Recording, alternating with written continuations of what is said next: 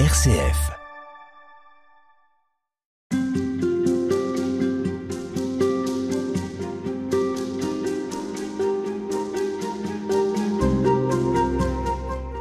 Jean-Jacques Pérenès, euh, le jeudi saint, c'est le jour où on commémore, on fait mémoire du dernier repas de Jésus avec ses compagnons, avec ses disciples.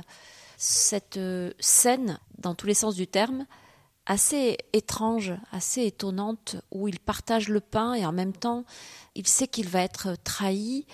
En quoi est-ce que ça a un rapport avec notre sujet, la mort et la résurrection? D'abord, je pense que ça souligne euh, l'humanité de Jésus. Hein. Jésus, il mange, il boit. Les premiers miracles, c'est Cana, une, fête, une noce, il y va et il s'arrange pour que tout le monde soit heureux, qu'il y ait du vin, etc. Ça souligne beaucoup, je dirais, la réalité de, l'humanité de Jésus. Et ça souligne aussi euh, l'amitié. D'abord, c'est un repas avec les disciples, c'est un, c'est un repas. Hein. Euh, que de fois, quand on voit, euh, retrouve un ami qu'on n'a pas vu depuis longtemps, il dit ah tu m'appelles, il faut qu'on mange ensemble. mange ensemble. C'est très important. Je veux dire donc ce ce repas, c'est pas c'est une manière de marquer la, la proximité de Jésus avec ses disciples et leur leur entente. ils ont parcouru plein de choses ensemble, etc. Et en même temps, évidemment, lui sachant ce qu'il attend. Euh, est certainement convaincu que ses disciples vont être tellement troublés qu'il est important qu'il soit avec eux dans un grand moment de. Ce repas est une fête d'une certaine manière. C'est un voilà. C'est une fête juive, hein, la Pâque. Oui, c'est ça. C'est une fête juive. C'est le repas pascal, euh, voilà. Et, euh, et, et, donc Jésus euh, veut veut partager ce repas avec ses disciples, comme il veut d'ailleurs pour chacun d'entre nous partager quelque chose avec nous. À la fin de, la Bible, il y a ce très beau texte dans l'Apocalypse, hein, au, chapitre 3. Voici que je me tiens à la porte et je frappe. Si quelqu'un entend ma voix et ouvre la porte, j'entrerai chez lui, je prendrai mon repas avec lui et lui avec moi. C'est magnifique. De même que les disciples d'Emmaüs qu'on évoquait hier ou avant-hier, c'est pareil, c'est au moment de la fraction du pain, du repas partagé, qu'ils comprennent qu'ils le reconnaissent. Qu'ils le reconnaissent, oui, parce qu'ils ont déjà fait ça avec lui avant, n'est-ce pas?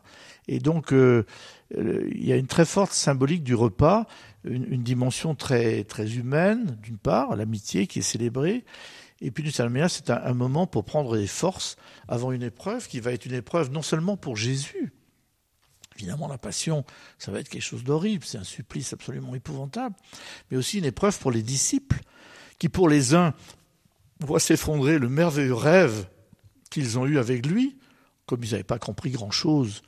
Beaucoup pensaient que Jésus allait mettre des Romains dehors et rétablir euh, la royauté, etc., hein, d'une part. Ou, plus grave encore, ceux qui vont le trahir, ou qui vont, en tout cas, comme Pierre, dire ben non, je le, je reniais, je le connais pas, etc. Donc c'est une terrible épreuve pour Pierre.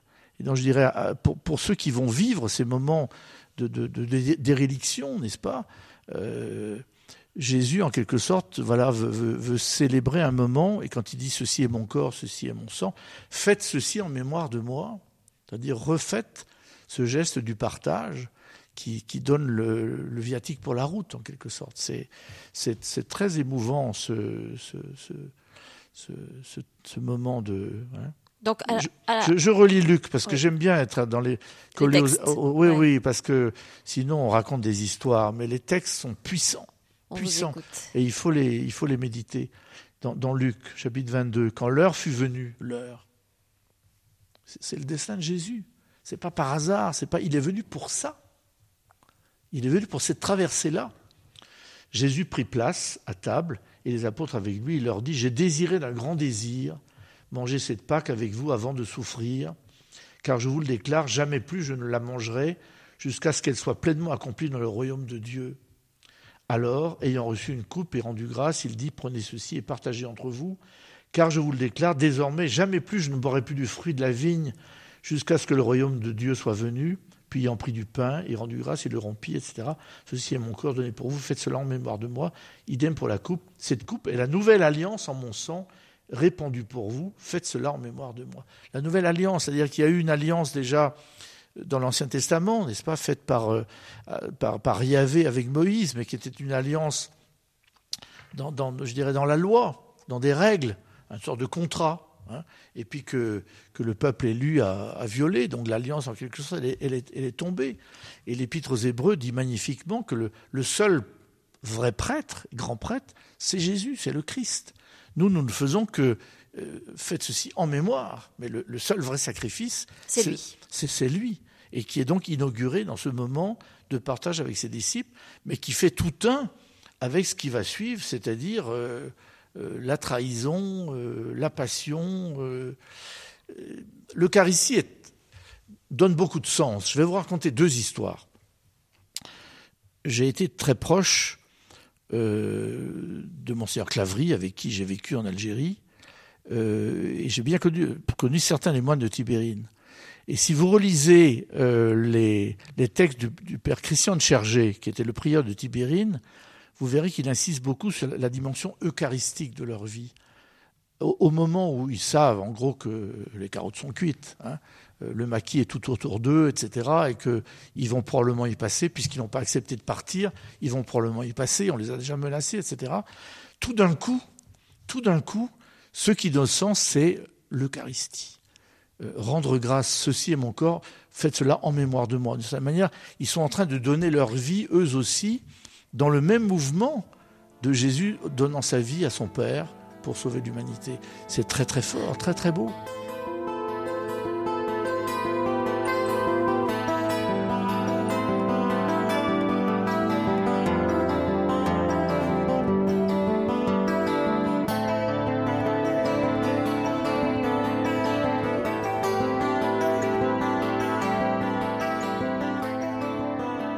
L'autre exemple L'autre exemple, c'était loin, c'était au Brésil. Un de nos frères dominicains, Henri Burin des Rosiers, avait été avocat pendant très de très nombreuses années des paysans sans terre, et il les défendait, etc. Et, et pas mal d'entre eux étaient tués. Et alors, euh, j'étais avec lui dans le nord-est, il avait un garde du corps, enfin, c'était très impressionnant, il y a 15 ou 20 ans de ça. Et, et un soir, il me dit, tiens, je vais t'emmener au cimetière. Je dis, ah bon, oui, tu vas voir. On arrive au cimetière, et il y avait des tombes, là, c'était dans le nord-est, c'était très pauvre, puis il y avait quelques tombes qui étaient particulièrement belles, bien refaites. Et c'était sa mère, Madame euh, Burin des Rosiers, qui avait certainement un peu, un peu de fortune, qui envoyait de l'argent. Et il me dit, tu vois, pour moi, c'est très important que ces hommes et ces femmes qui ont donné leur vie euh, librement pour euh, la défense des droits de leur, euh, de, leur terre. de, de leur terre et de, et de leurs amis, eh bien qu'ils soient signifiés que ce n'était pas rien, que leur vie a du sens et que d'une certaine manière, et, et, il me dit, il y a une dimension eucharistique dans ces vies. Donc j'ai été frappé de voir que dans les deux cas, il faisait appel à l'Eucharistie pour signifier que ça sanctifie en quelque sorte ce traversée de la mort. Mais ces sacrifices, dans quelle mesure est-ce qu'ils sont utiles, puisque le sacrifice euh, ultime, le seul vrai sacrifice, c'est le Christ qui l'a fait. Oui, mais on, on tout dit, est accompli. Bien sûr, mais on ne dit pas qu'on souffre parce que ça sert à quelque chose de souffrir. En soi, ça ne sert pas de souffrir. Ce qui sert peut-être, c'est la manière dont on le vit, c'est-à-dire euh, si vous acceptez de ne pas le vivre dans, dans, le, dans la colère, dans la vengeance, dans euh, l'accusation, etc. Mais voilà, de dire, eh bien, mes, mes souffrances, voilà, ben je, je, je, communie aux souffrances de tant d'autres gens et, et je ne m'aimais pas dans ceux du Christ. Mais avec lui, je sais qu'au bout, il y a la lumière, n'est-ce pas? C'est pas du dolorisme. Ah non, pas du tout. Il ne faut absolument pas valoriser la souffrance pour elle-même. Mais on peut peut-être lui donner un peu de sens. Je pense à ma vieille maman, qui était très croyante, et dans, dans les dernières années de, sa vie, elle disait euh, peut-être que ces derniers moments sont les plus utiles parce qu'ils sont offerts, ils sont donnés. Hein, quand on est personne très âgée, on ne peut plus rien faire, on est dépendant de tout. Mais si vous avez encore la force d'offrir ce que vous vivez, pourquoi on ne sait pas très bien, et tout d'un coup, il y a un petit peu de sens qui apparaît. Pas beaucoup peut-être, mais un petit peu. On n'est pas dans le désespoir en tout cas il semblerait quand même que les disciples n'aient pas compris, même au moment de la scène où Jésus est quand même assez clair sur ce qui va lui arriver. Oui, mais c'était tellement invraisemblable comme histoire. Je veux dire, c'est des dégâts de la campagne, ou même des gens de la ville, ils n'auraient pas mieux compris. Je veux dire, c'était des hommes et des femmes comme nous. Jésus, il était sur une autre planète, si j'ose dire. Il leur parlait de choses qui n'étaient pas intelligibles. Ce ne sera intelligible que dans la foi ultérieure, après, c'est-à-dire que les disciples d'Emmaüs sont parmi les premiers, et ensuite quand Jésus apparaît au Cénacle, tout d'un coup il se révèle à leurs yeux, et Thomas veut toucher son côté, etc. C'est dans la foi qu'ils découvrent qu'au fond, ce à quoi ils n'avaient rien compris, tout d'un coup va avoir du sens. Et alors ils vont devenir des témoins absolument incroyables. Pierre la première est en Madeleine. Oui, Pierre qui a été lâche, voilà, oui, mais Madeleine, de fait, c'est extrêmement émouvant. Vous savez, nous, nous les, dominicains, qui nous appelons les frères prêcheurs, nous aimons dire que la Marie-Madeleine est la, patronne de l'ordre des prêcheurs. Parce que c'est la apostola apostolorum, hein, celle qui va, va dire aux apôtres que, je les attends en Galilée, n'est-ce pas? L'apôtre des apôtres. Oui, l'apôtre des apôtres, c'est magnifique. elle, elle a compris. Elle est la première à avoir fait cette expérience pascale. Mais elle a, elle a commencé, elle aussi, par la sidération du tombeau. C'est-à-dire, elle est là, dans son chagrin, et elle ne voit pas quelqu'un qui lui parle, qu'elle prend pour le jardinier. Et alors il y a ce texte magnifique, quand Jésus l'appelle par son nom, Marie, elle se retourna. C'est un texte extraordinaire, parce que, et Frangélico l'a très bien illustré, en, se retournant, elle laisse d'une certaine manière la sidération de la mort et la vue du tombeau pour tout d'un coup aller vers une lumière. Vous savez, les gens qui ont perdu euh, un être proche, moi ça m'est arrivé, des, gens qui meurent jeunes, etc., à un moment donné, on ne parle que de ça. On ne fait que répéter ça. Et il faut quelquefois qu'il y ait des amis qui vous disent oui, bon, bah, c'est bien, mais regarde, il y a autre chose. Vie. vie, ose quand même vivre, tu vois. C'est pas facile, hein, mais d'autres l'ont vécu avant nous. Et le Christ a, ah, ouvert la voie. Il est, ouvert, il est le seul, d'ailleurs, c'est lui qui traverse et qui. Euh, c'est pour ça qu'on dit que la résurrection du Christ, c'est le fondement de notre foi. S'il n'est pas ressuscité, notre foi est vaine.